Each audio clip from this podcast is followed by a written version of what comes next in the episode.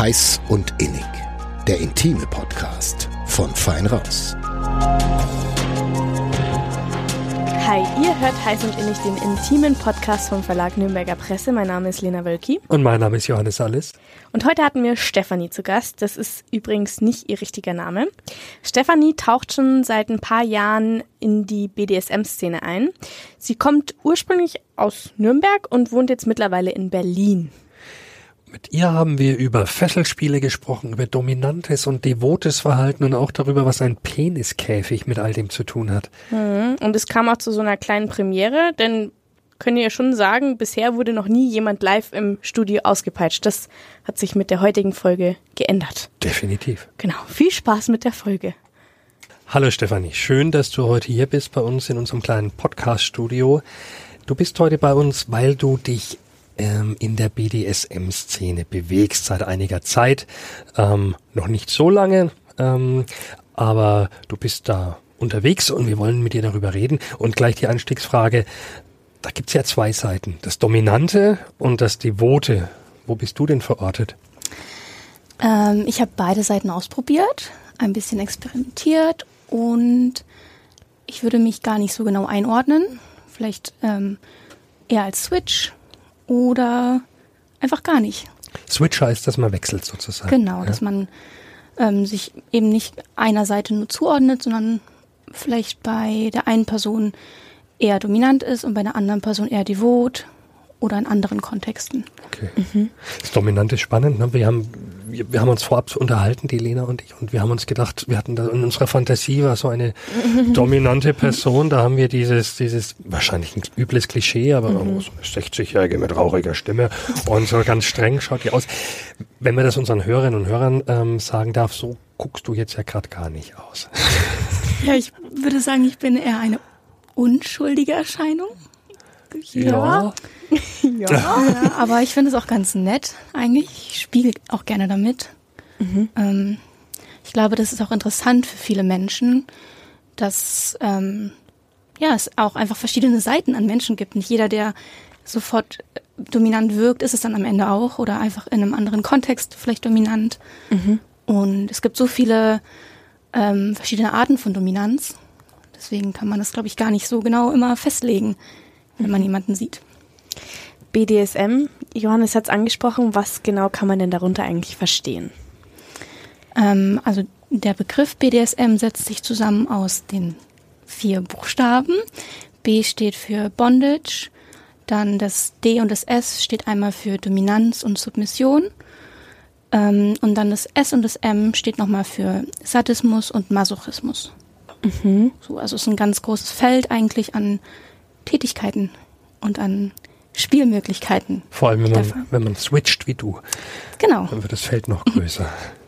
Wie bist du denn zu der ganzen Sache gekommen? Mm, eher durch Zufall, würde ich sagen. Das war während der Pandemie irgendwie. Ich war ganz viel zu Hause und man konnte einfach auch keine Menschen kennenlernen. Und ich war auf so einer App immer wieder. Darf ich die Namen sagen? Mhm. Ähm, genau, über Jodel war das, äh, wo man einfach anonym irgendwie schreiben kann und man sich mit Menschen unterhält. Und gerade wenn es anonym ist, tendieren Menschen, glaube ich, dazu, auch offener zu sein. Mhm, und bestimmt, ja. ja, irgendwie hat mich das fasziniert und interessiert. Und dann kam ich immer mehr mit Menschen ins Gespräch und habe mich dann auch informiert, in, ähm, Internetseiten gelesen und Podcasts auch gehört. Und so, und ja, so kam ich dann dazu. Und dein erster Schritt dann in die Szene, sage ich jetzt mal, der raus aus Jodel und aus ähm, dem virtuellen Raum, was war das? Es hat ein bisschen gedauert, weil ich mich auch nicht getraut habe. Und dann hatte ich aber jemanden auch über Jodel kennengelernt und es war dann alles schon ein bisschen lockerer, man konnte sich wieder treffen. Und dann dachte ich, naja, warum nicht? Irgendwie, vielleicht treffen wir uns einfach nur und es passiert gar nichts. Ähm, ist dann doch was passiert, aber Genau, und dann war quasi der erste Schritt getan und dann dachte ich, wow, toll, irgendwie, das ähm, macht mir so viel Spaß und es erfüllt mich so. Oh ja, und dann war, kam der Stein so ins Rollen. Okay, und dein erstes Erlebnis? Jetzt, war, ich wollte es auch gerade sagen. Du ja. Dann frag nein, nein, du, nein, doch, bitte, du, du bist dran. Okay, gut, danke Johannes. Ja, ich möchte unbedingt wissen, wie das erste Treffen lief. Also was hat da, dich dazu gebracht, dich so erfüllt zu fühlen? Mm, das ist total schwer einzuordnen, glaube ich. Rückblickend betrachtet war es auch ziemlich, ziemlich leichtsinnig von mir, mich mit der Person zu treffen und einfach, ähm, ja, ich habe nicht so gut auf mich aufgepasst oder ich habe Sachen gemacht, ähm, von denen ich dann dachte, hm, hätte auch anders ausgehen können. Ist es zum Glück nicht, aber es war trotzdem leichtsinnig. Mm, und trotzdem war die Erfahrung dann am Ende schön. Wir haben uns auch nur einmal getroffen, aber es hat mich trotzdem so erfüllt und ich bin mit so viel Euphorie dann auch nach Hause gegangen, ähm, obwohl eigentlich nicht wirklich viel passiert ist, aber es war einfach so ein Anstoß für mich ähm, und es hat so viele Emotionen ausgelöst. Auf, auf welcher Seite warst du dann bei dem ersten Mal? Da war ich auf der devoten Seite. Ja. Und inwiefern würdest du sagen, hat das Emotionen bei dir ausgelöst? Ich weiß gar nicht genau, wie ich das äh, in Worte fassen würde, aber es war einfach so ein Gefühl von Freiheit, würde ich sagen. Und das hat mir, ja, das hat mich so erfüllt an, also ja, also ich meine, Lust spielt schon auch mit mhm. eine Rolle auf jeden mhm. Fall. Das will ich gar nicht abstreiten. Aber auch unabhängig davon einfach Freiheit. Und ich habe, ich war, das war noch, da war ich super unsicher mit meinem eigenen Körper. Und gleichzeitig hat mich diese, haben mich diese paar Stunden dann so hochgehoben in meinem Selbstbewusstsein und ich dachte, wow, wie, wie toll fühle ich mich gerade. Mhm. Aber das ist spannend, ne? finde ich, weil ich als Laie auf dem Gebiet, ich denke mir jetzt, ähm, wenn du devot bist, dann wird ja eher deine Freiheit eingeschränkt mhm. und du wirst vielleicht eher klein gemacht, also nichts mit Selbstbewusstsein und du sagst, sprichst ja vom genauen Gegenteil gerade.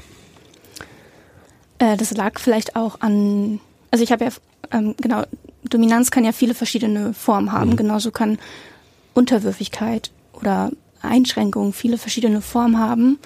Und es war vielleicht in dem Moment auch einfach die Situation und die andere Person, mit der ich dort war. Ähm, ja, also ich finde es auch manchmal verwirrend, dass Einschränkung so viel Freiheit für mich mhm. bedeuten mhm. kann. Aber ja, so ist es irgendwie.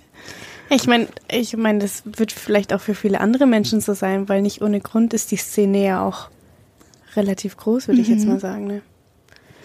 Ja, und es ist ja auch meistens nur ein Moment. Also man begibt sich im besten Fall bewusst in die Situation und gibt die Kontrolle bewusst ab oder nimmt die Kontrolle bewusst für einen abgesteckten Zeitraum. Und es ist dann wie so eine, ja, fast schon wie ein Schauspiel vielleicht. Man sagt ja auch oft Rollenspiel, was mhm. viele Menschen machen. Und dann ja, kann man auch Seiten an sich rauslassen, die man vielleicht sonst versteckt oder die man sonst aus anderen Gründen nicht so zeigen kann. Und das allein ist dann die, vielleicht die Befreiung, dass man für einen Moment das so loslassen kann. Mhm. Und auch, dass man sich frei dafür entscheidet, das jetzt gezielt zu machen. Mhm. Ähm, wie ging es denn dann weiter nach dem ersten Treffen? Mm, also mit dieser Person dann gar nicht mehr. Wir haben uns nicht mehr getroffen, ähm, aber ich habe ja einfach weiter mit Menschen Kontakt gehabt. Ich habe auch gute Freunde darüber ähm, kennengelernt, mit denen ich immer noch ähm, in Kontakt bin. Und ja, es ging, würde ich sagen, einfach immer ein bisschen tiefer und tiefer und weiter und einfach in andere Richtungen. Ich habe dann eben, wie gesagt, auch noch die andere Seite ausprobiert, die dominante Seite. Ähm, dann nach und nach habe ich auch Partys kennengelernt oder eben Workshops und so ist es dann weitergegangen. Was macht man denn bei einem BDSM-Workshop?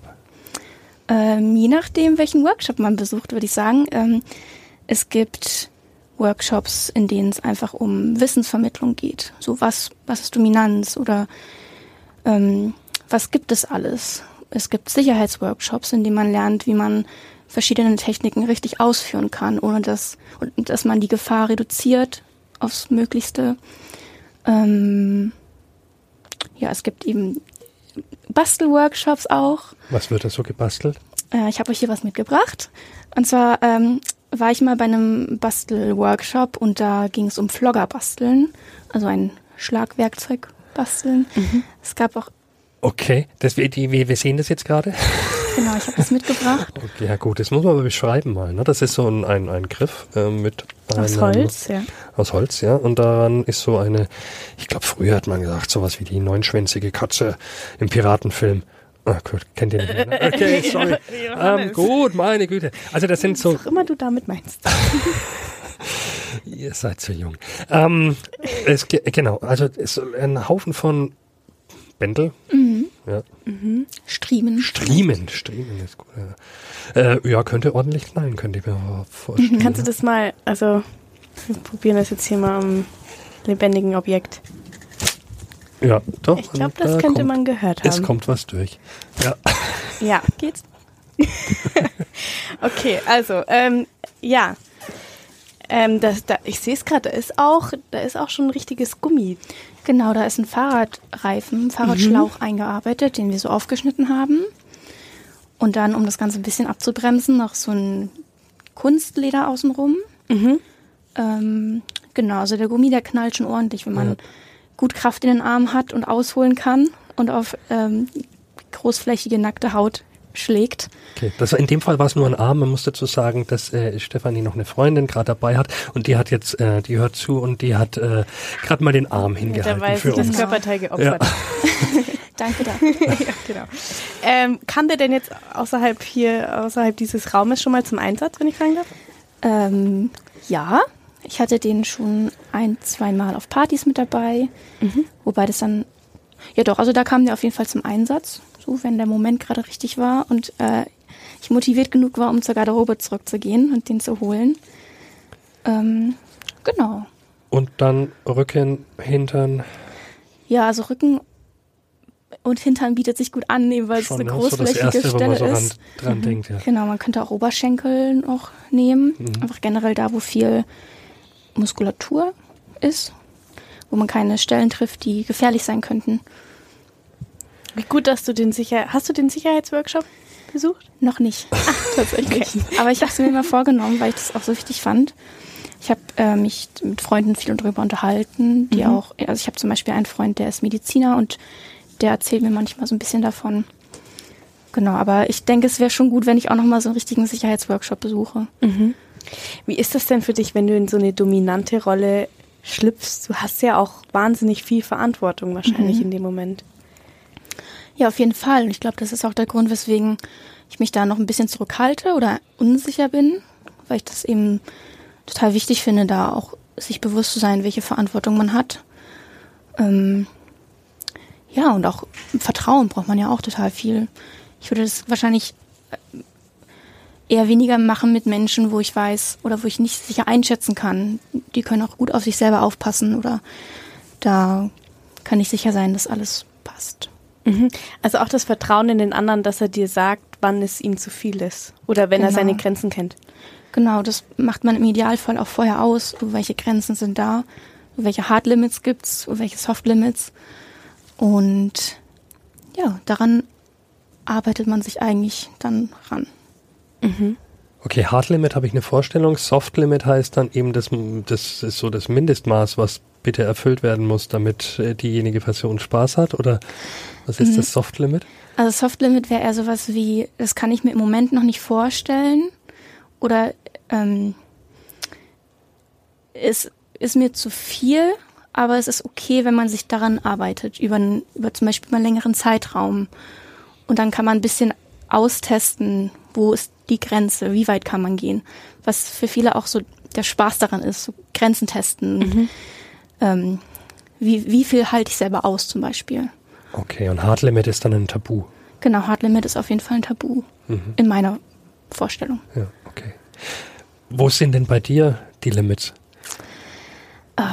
Also so bleibende Schäden wären auf jeden Fall für mich ein Hard Limit, glaube ich. So alles, was Narben hinter, extreme Narben hinterlässt oder so. Aber ich könnte da wahrscheinlich jetzt eine ganze Liste aufzählen an, an Hard Limits oder an generell an Limits, je nachdem, was einem gefällt. Also ja. Ja. Oh, sag ruhig noch zwei, drei Beispiele. Ähm, und wenn Müssen das, ja jetzt nicht nur dich betreffen, sondern ja, genau. so Was sind, ja, was, was, was sind so die Extreme letztendlich, die es ja offenbar auch gibt in der Szene? Ne? Mhm. Also wenn du sagst, bleibende Verletzungen sind für dich ein No-Go, aber offenbar gibt es Menschen in der Szene, die das, für die das okay Mhm. ist. Oder die das vielleicht sogar wollen. Ähm, also ich, was ich schon von vielen Menschen gehört habe oder was ich oft höre, ist so ähm, Fäkalien, Kaviar und Sekt. Äh, Sekt, eher, Sekt, ist noch, Sekt ist noch eher ein Soft-Limit bei einigen, aber Kaviar habe ich zumindest schon sehr oft gehört, dass es eher ein Hard-Limit ist. Wir beide haben das jetzt schon mal in einem anderen Zusammenhang, in einer anderen Folge gehört, aber müssen wir es jetzt erklären noch, Lena? Du, du kannst es gerne übernehmen. Also- Erklär doch mal unseren Hörern, was, äh, was Ja. Kaviar und Natursekt ist. Ähm, Sekt ist Urin und äh, Kaviar ist dann sozusagen die feste Genau, Form. Ne? ja. Das war jetzt gut umschrieben, oder? Um es nicht Sehr zu. gut, Johannes, ja. Danke. ja. Okay, bitte du wieder. Dann würde noch sowas wie Blut ähm, für einige vielleicht reinfallen oder so. Das habe ich auch schon gehört. Ja, du hast jetzt gerade schon ein bisschen von den Workshops erzählt. Ähm, wie läuft das denn auf solchen Partys ab? Ähm, auf den Partys, auf denen ich war, da war das oft so, dass es auch eine Art Performance gab oder ein Workshop manchmal auch ähm, im Vornherein, wo man dann irgendwie ein bestimmtes ähm, Thema oder irgendeine bestimmte Tätigkeit, Sache ähm, kennengelernt hat. Und dann ja, konnte man das äh, entweder einfach nur so auf sich wirken lassen oder man hat dann vielleicht auch was ausprobiert, je nachdem, so was einem gefallen hat. Und ansonsten würde ich sagen, sind es Partys so wie alle anderen auch. Irgendwie man tanzt, man lernt sich kennen und man hat, man hat Spaß. Mit dem Aspekt halt zusätzlich, dass es vielleicht auch einen Raum gibt, in dem Menschen Sex haben oder in dem Menschen sich gegenseitig auspeitschen oder fesseln. Ja. Apropos Sex, inwieweit gehört denn Sex zu BDSM oder nicht? Das finde ich eine spannende Frage. Ähm, für viele glaube ich, na, ich kann eigentlich nur für mich selber sprechen. Ähm, für mich ist es verwoben miteinander, aber existiert auch getrennt voneinander. Also ich hatte auch einige BDSM-Erfahrungen, in denen Sex im klassischen Sinne überhaupt gar keine Rolle gespielt hat oder in dem es auch überhaupt gar kein Thema war. Und trotzdem war das eine total spannende, intime Erfahrung, die wir da gemacht haben. Ähm, genau, ich finde Sex ohne BDSM-Kontext schön und ich finde es aber auch mit schön. Auch einen guten Punkt, den du gerade ansprichst. Also bei dir ist es jetzt keiner, in keiner Weise so, dass du das immer haben musst, um äh, schönen Sex haben zu können. Überhaupt Ja. nicht, nee. Gar nicht. Also vielleicht ähm, auch abhängig von dem jeweiligen Partner, den man hat oder den ich habe. Ähm, ich stelle mir es persönlich auch anstrengend vor, immer diesen Aufwand zu betreiben mit, wir holen jetzt die Peitsche raus und das Seil und dann müssen wir da, also müssen in Anführungszeichen, müssen wir irgende, irgendwas tun. Dann dauert das auch gut, Ja. bestimmt auch schon mal Stunden. Ne? Ja, wirklich. Hat man ja auch nicht immer die Zeit für, ne? Genau. Wahrscheinlich. Wie sieht's denn mit Klamotten aus? Hast du da auch einen, einen bestimmten Fundus oder ist, ist es so, dass man dann das trägt, was man sonst vielleicht auch trägt? Also ich würde sagen, um BDSM grundsätzlich auszuüben, braucht man eigentlich gar keine Klamotten. Man kann auch einfach nackt sein, ohne Werkzeuge, ohne alles und es klappt wunderbar. Ähm, ich habe mir inzwischen schon ein bisschen was angesammelt, glaube ich, weil ich es auch ästhetisch schön finde. Ähm, ich mag zum Beispiel Latex total gerne. Ich finde, das ist eine schöne Struktur und ich mag den Geruch und ich finde, es sieht schön aus an Körpern. Äh, ist super teuer, deswegen habe ich nur einen kleinen Gürtel, aber immerhin.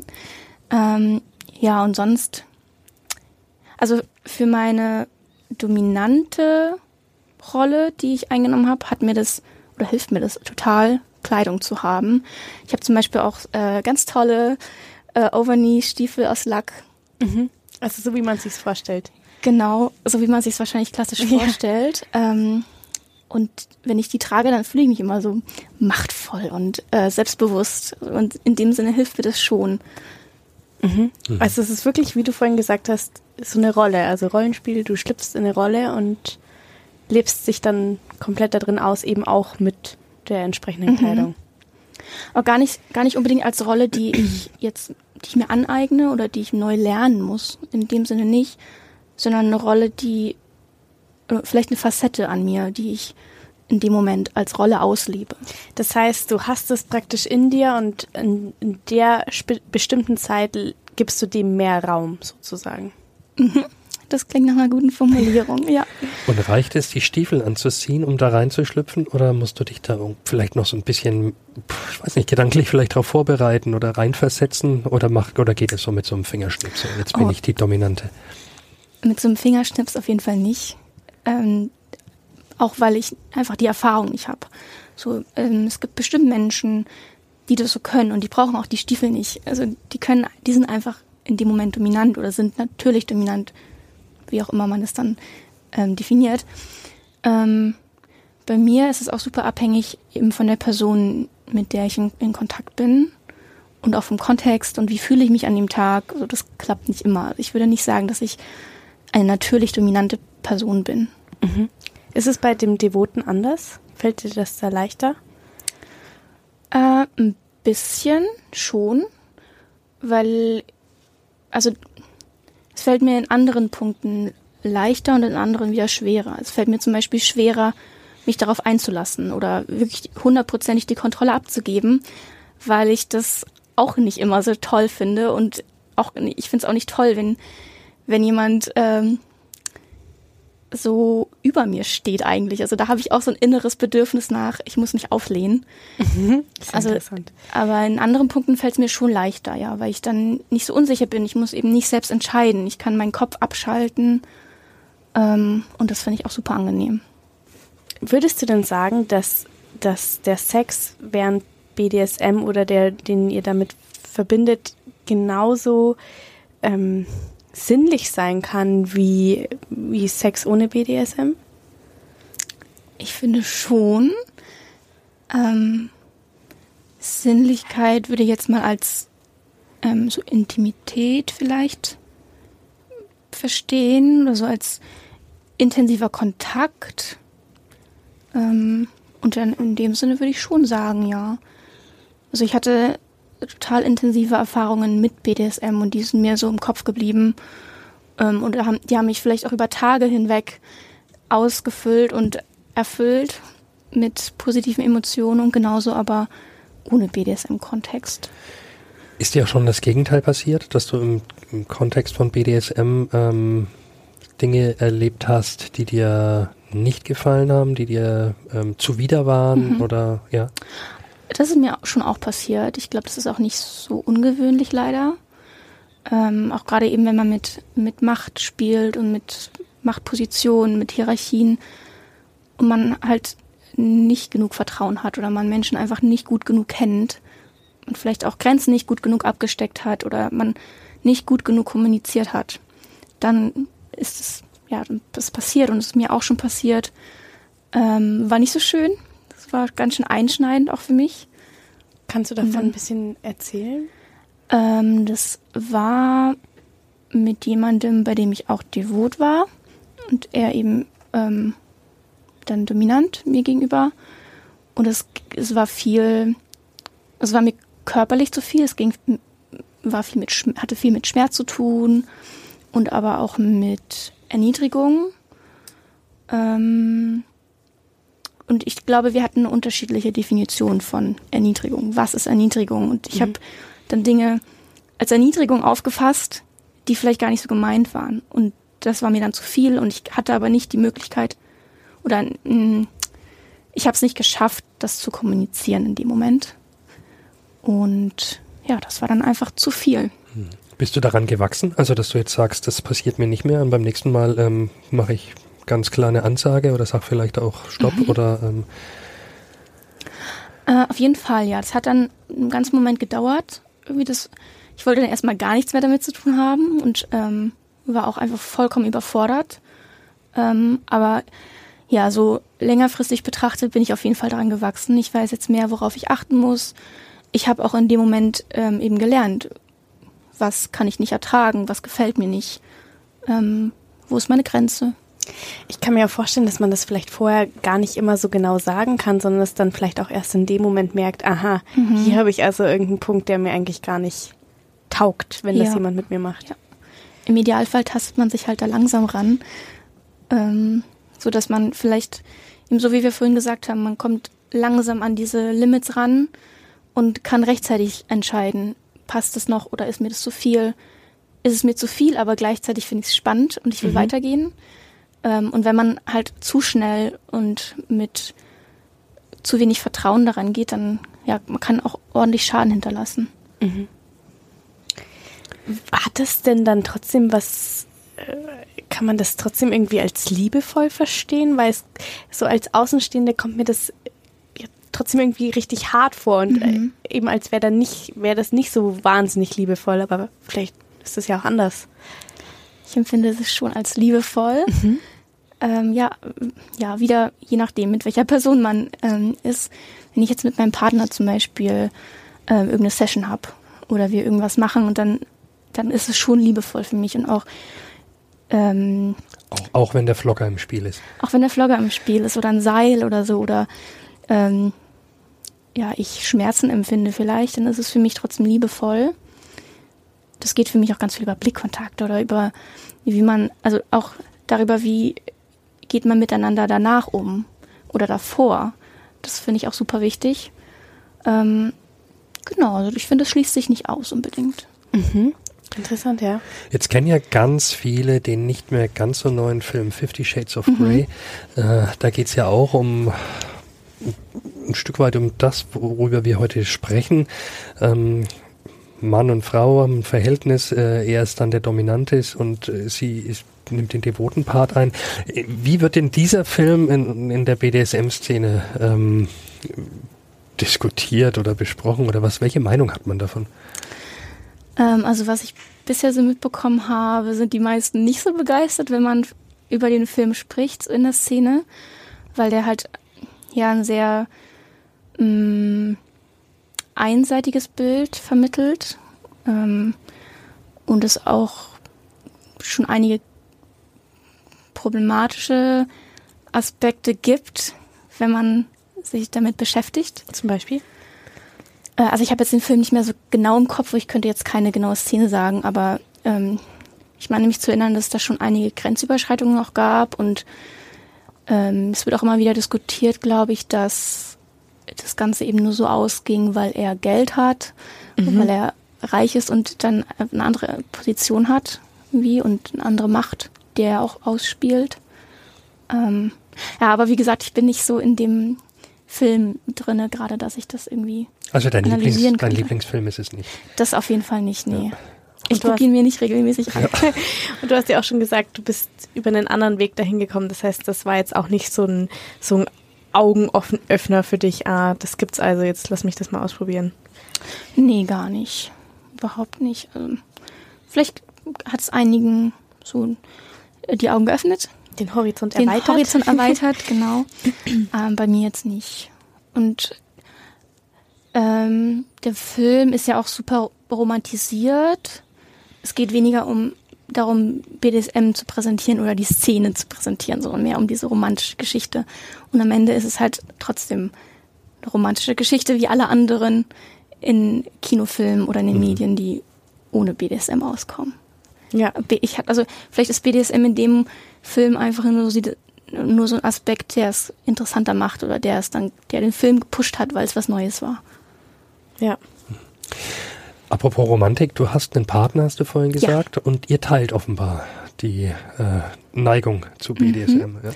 Ja? Äh, genau, wir haben uns darüber auch mehr oder weniger kennengelernt. Wir haben uns über Tinder kennengelernt und ähm, er hatte in seinem Profil drin stehen, dass er jemanden sucht zum Fesseln für Shibari. Und das fand ich interessant und ich wollte es, äh, ich habe jemanden gesucht, mit dem ich das irgendwie machen kann. Genau, und dann haben wir uns so kennengelernt. Am Anfang haben wir das auch relativ häufig gemacht, viel gefesselt, irgendwie, weil es auch vielleicht spannend war. Man kennt sich noch nicht so gut. Genau. Was macht die Lust am Fesseln aus? Auch so ein sich fallen lassen, ausgeliefert sein? Ähm, also wenn ich gefesselt bin, dann auf jeden Fall. Also dann ist es wieder so ein, für mich ein Gefühl von Freiheit, weil ich gefesselt bin und eben nicht frei bin. Aber für mich ist dann mein Kopf ausgeschaltet und weil ich keine Möglichkeit habe, mich zu bewegen oder mich wegzubewegen, fühle ich mich frei. Mhm. Und das ist, fühlt sich schon fast kuschelig an. Und ähm, ja, auch über die Seile, wenn ich, wenn mein Körper einfach in Seil ist, dann fühlt, ist es wie so eine Umarmung des Seils an meinem Körper und gleichzeitig ja auch total ähm, intensiv vom Kontakt her mit meinem Partner, weil wir über das Seil Kontakt haben. Mhm. Ähm, Kannst genau. du da ein bisschen mehr noch erzählen? Ich denke mal, wenn man das so ein Laie auf dem Gebiet auch ist, da denkt man sich dann vielleicht, ja gut, da werden dann die Hände gefesselt mhm. oder so. Das sicherlich auch, aber das ist ja wahrscheinlich nur, also gibt es ja, bestimmt Bruchteil. ganz an, ja, ein Bruchteil ganz andere Techniken. Ähm, kannst du uns da ein bisschen einen Einblick geben? Ja, gerne. äh, nur an den Händen gefesselt ist wahrscheinlich so, äh, was man aus Fifty Shades of Grey wieder kennt. So, man ist an den Händen gefesselt und steht irgendwo. Ähm, aber da gehört, oh, kann noch ganz viel mehr dazu gehören. Ähm, ja, eben einfach an den Händen gefesselt ist schon Bondage. Und es kann aber weitergehen zu, der Körper ist komplett wie ein Paket eingepackt. Äh, mhm. Oder man, es gibt auch, wenn man ganz ähm, gut ist, wenn man sehr viele Erfahrungen hat und können, dann kann man jemanden auch von der Decke hängen oder von einem Gerüst, also von so einem Holzgerüst oder wie auch immer und da wahnsinnig schöne, kunstvolle Dinge gestalten mit mhm. dem Seil und dem Körper. Wie gut kennst du dich denn beim Fesseln aus? Also du fesselst auch selber jemand anderen? Mhm. Ich habe angefangen damit. Also Fesseln war so, oder Shibari, Seilbondage, war so das, womit ich ganz, ganz am Anfang angefangen habe. Ich glaube sogar noch bevor ich Menschen getroffen habe. Also bevor, auch vor dieser Erfahrung, von der ich vorhin erzählt hatte. Äh, ich hatte mir ein Seil bestellt im Internet. Das ist auch tatsächlich das hier, was ich dabei habe. Wir, für unsere Hörer, äh, Stefanie hat auch ein rotes Seil mitgebracht neben dem Vlogger. Genau, das ist ein, äh, so ein dunkelrotes Hanfseil. Hanfseil. Genau. Und das hatte ich mir bestellt und dann ähm, habe ich mir auch noch ein Buch bestellt und angefangen, mich selber zu fesseln. Ich habe versucht, Knoten zu lernen, irgendwie, soweit es möglich war, an meinem Fuß und an meinem Knie und Bein irgendwie mhm. Fesselungen zu machen. Ähm, genau, so ein bisschen fesseln kann ich schon. Ich habe auch mit Freunden geübt. So ein bisschen, ähm, ja.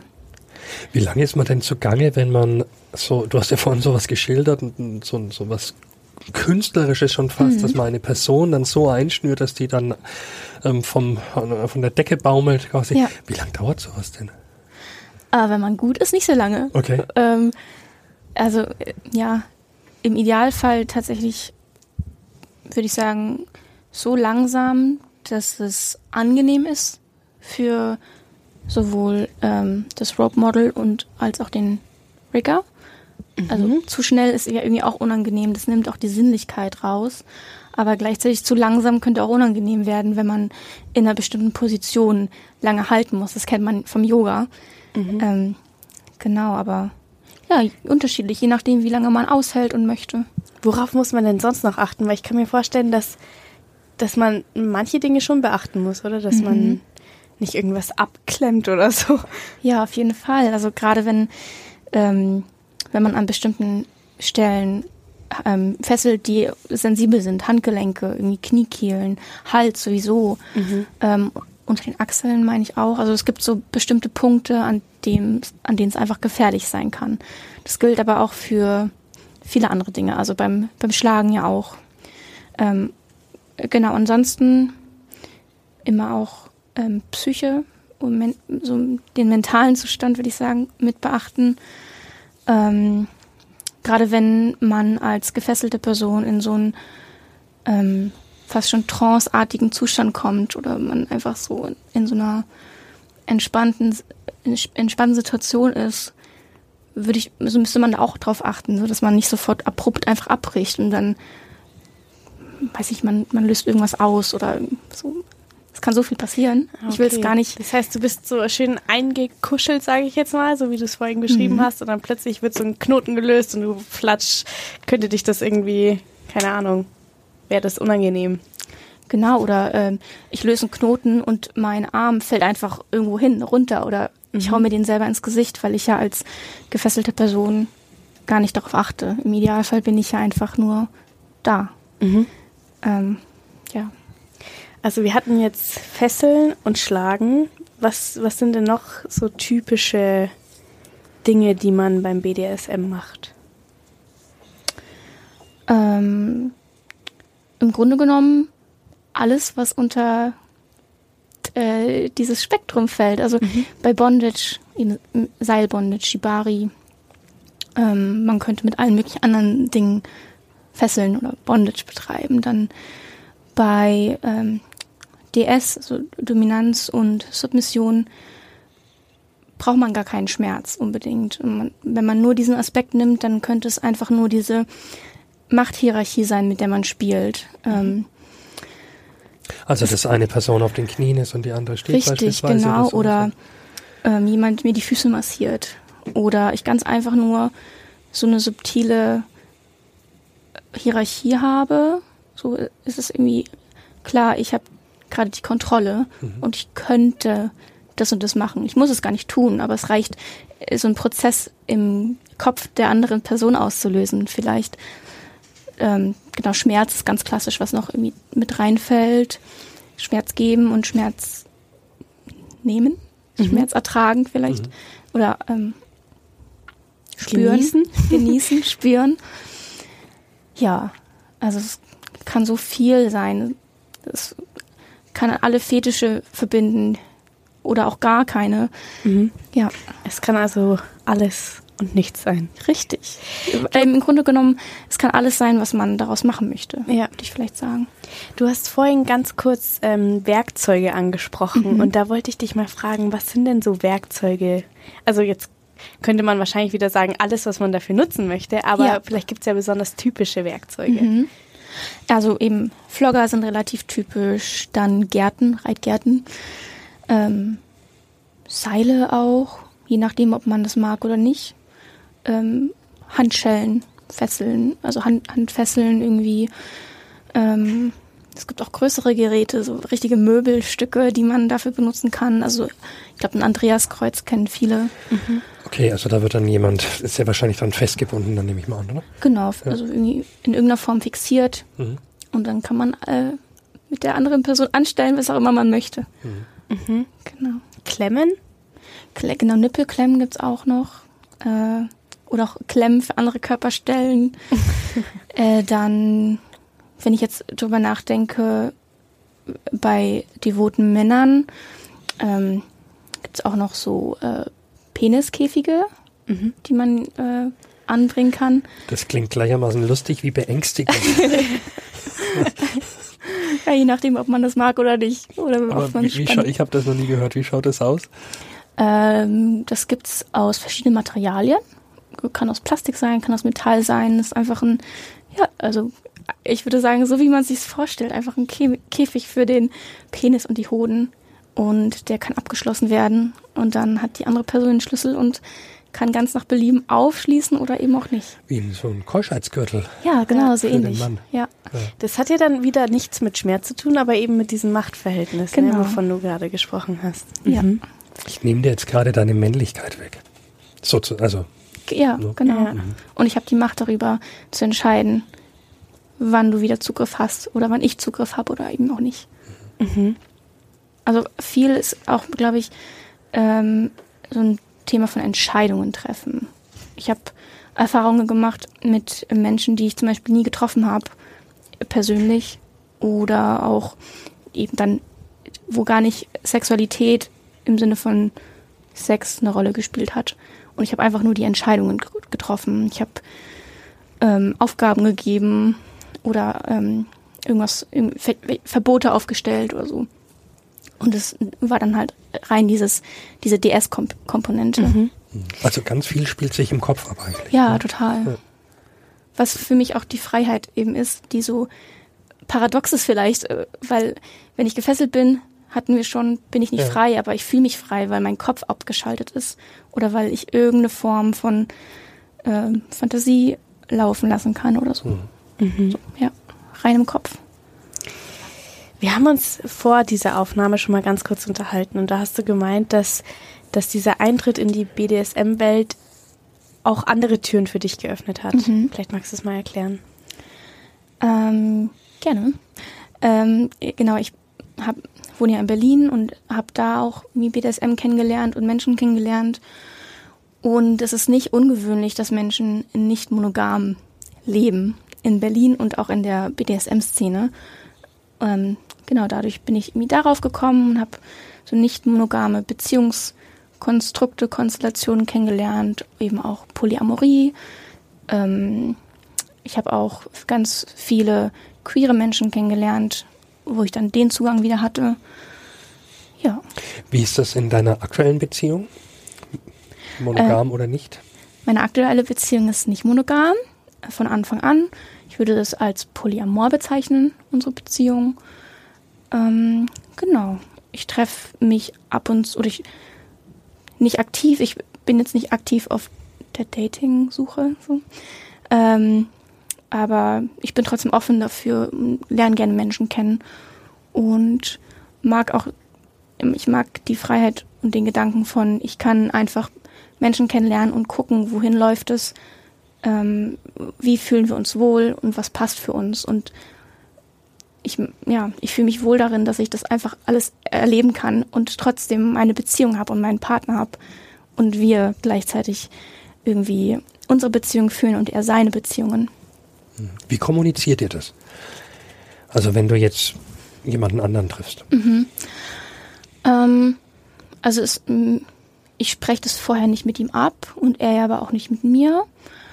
Ähm, das ist für uns nicht nötig, so für, ähm, aber wir verheimlichen uns auch nichts. Ähm, er, er, erzählt mir, wenn er auf Dates war und ich erzähle ihm das gleichermaßen. Ich habe auch einige von seinen ähm, Beziehungsmenschen kennengelernt und er auch meine Freunde und Menschen, die ich so getroffen habe. Ähm, ja, und ansonsten, wir sind nicht diese Art von Menschen, dass wir alles durchkommunizieren oder von vornherein alles bis ins Haar kleine absprechen. Ähm, einfach weil das für uns nicht funktionieren würde. Ähm, ja, so kommunizieren wir das. Also ihr habt euch mehr eher so gegenseitig einen Freifahrtschein ausgestellt und ähm, wenn mal was war, ein Treffen oder irgendwas, dann redet man hinterher vielleicht mal drüber, mhm. aber es ist jetzt nicht so, dass du sagst, heute Abend übrigens ähm, bin ich dort und dort, äh, mach dies und jenes, sondern das passiert halt dann einfach. Genau, also auch einfach deswegen, weil wir nicht zusammen wohnen. Ich denke, wenn wir zusammen wohnen, dann wäre das auch nochmal was anderes. Mhm. Dann würde da wäre, wäre ein ganz anderer Bedarf an Kommunikation. Und ja, momentan ist unsere Beziehung, glaube ich, also wir haben nicht so strenge Beziehungsgrenzen ähm, vielleicht oder so ein ganz strenges Beziehungskonstrukt, würde ich es mal nennen. Ähm, genau, wir schauen einfach, dass wir miteinander so kommunizieren, dass wir ehrlich miteinander sind und uns nichts verschweigen, aber uns gleichzeitig auch nicht einschränken miteinander. Ja, miteinander. Mhm. Ja, eine ähnliche Folge haben wir dazu schon aufgenommen. Wenn ihr möchtet, könnt ihr die an der, also danach bitte anhören und zwar mit Anna, Danny und Moritz. Genau, genau die, zu dritt, die zu dritt, ein Paar zu dritt sind.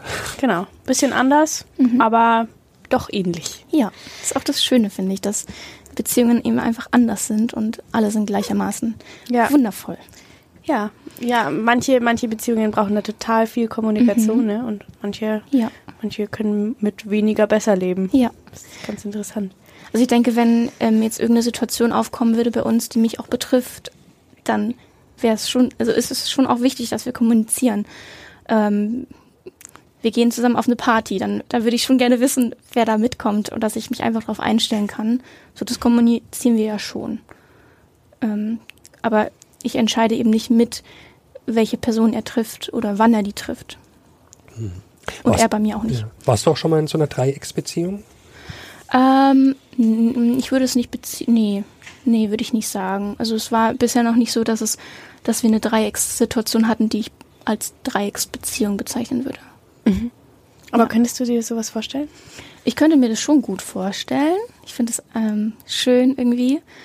Ähm, aber ich versuche auch nicht so ein konkretes Bild in meinem Kopf zu haben, was ich dann irgendwie auf ihn und auf andere Menschen übertrage, weil es auch ja total einzigartig und besonders ist, wenn man drei Menschen hat, die sich alle toll finden, gegenseitig mhm. und, und, untereinander auch gut klarkommen.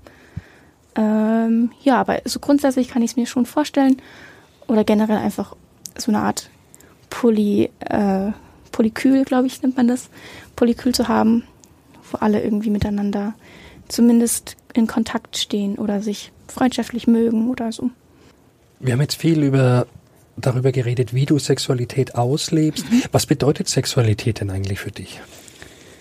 Ähm, mir ist Sexualität schon wichtig. Äh, auch deshalb, weil das so eng mit meiner eigenen Identität verbunden ist, von meinem Empfinden her. Inwiefern, wenn ich fragen darf?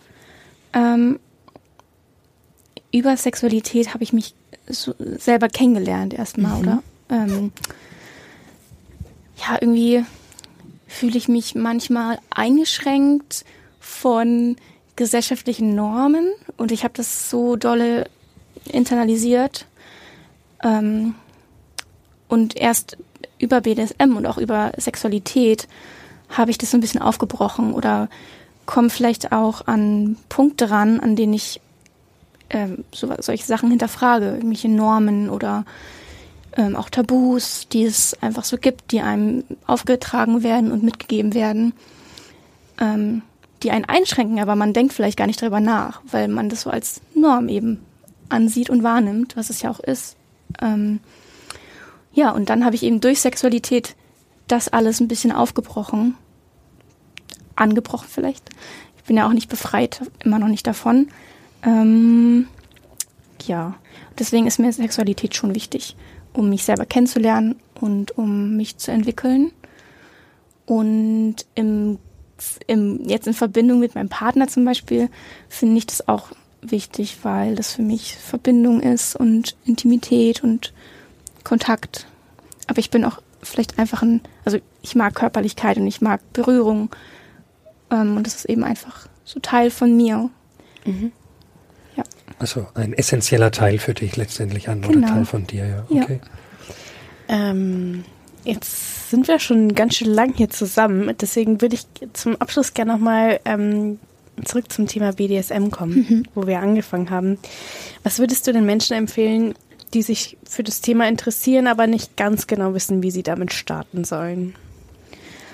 Ähm, ich, in meinem Fall war es ja so, dass es mir viel geholfen hat, einfach erstmal Menschen kennenzulernen. Und das macht man, würde ich sagen, am besten in einem niedrigschwelligen ähm, Angebot, irgendwie einfach rausgehen, Menschen kennenlernen. Und man muss vielleicht auch gar nicht sofort über BDSM reden. Es reicht man kann, also man kann über so viele Dinge reden. Es, die Welt dreht sich ja nicht nur um BDSM. Äh, aber man hat schon mal irgendwie einen Fuß drin oder man kennt Menschen und man, man baut vielleicht Vertrauen auf und dann kann man nach und nach auch weitergehen. Also ich denke, das ist auf jeden Fall immer hilfreich, erstmal sich ein kleines Netzwerk aufzubauen oder Menschen kennenzulernen. Und das geht in Nürnberg auch. Mhm. Und äh, wo? Wie?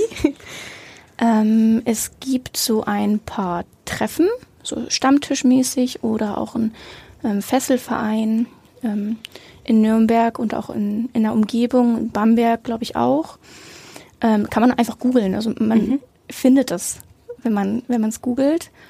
Dann es gibt auch so soziale Netz Netzwerke wie FatLife, wo man sich connecten kann.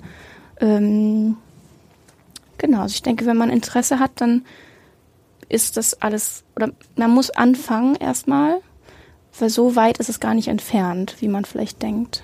Mhm. Als letzte Frage noch ein kleiner Ausblick. Ähm, was möchtest du denn noch erleben mhm. in deinem, deiner Spielwiese BDSM? Was fehlt dir noch? Ich würde auf jeden Fall gerne meine dominantere Seite weiter ausbauen. Ich fühle mich da immer so ein bisschen gehemmt, aber ich glaube, dass ich mit wenn ich mich ein bisschen selber pushe, dass ich da auch noch ganz gut weiterkommen würde. Das, ähm, ja, im Grunde genommen einfach besser werden, auch in meinen, in meinen Fesseltouren Talent, Fesselkünsten vielleicht oder mit meinen ähm, Fähigkeiten. Das auf jeden Fall gerne. Ja, aber ansonsten, ich, ich gehöre nicht zu den Menschen, die so eine Liste haben mit mhm. festen Zielen. Ich lasse es gerne auf mich zukommen und ja, je nachdem, welche Menschen ich noch kennenlerne und was die so mitbringen und was dann harmoniert. Das ist doch eine gute Einstellung. Mhm. Ja. Ja, vielen Dank für deinen Besuch hier bei uns. Ja, danke, dass ich kommen durfte. Es war sehr spannend. Fesselnd, ums Darauf hast du schon die ganze Zeit gewartet, ja. oder das sagen zu können.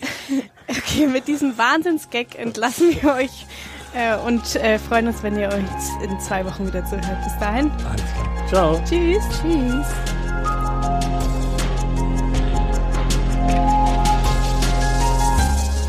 Mehr zu heiß und innig bei Feinraus und nordbayern.de.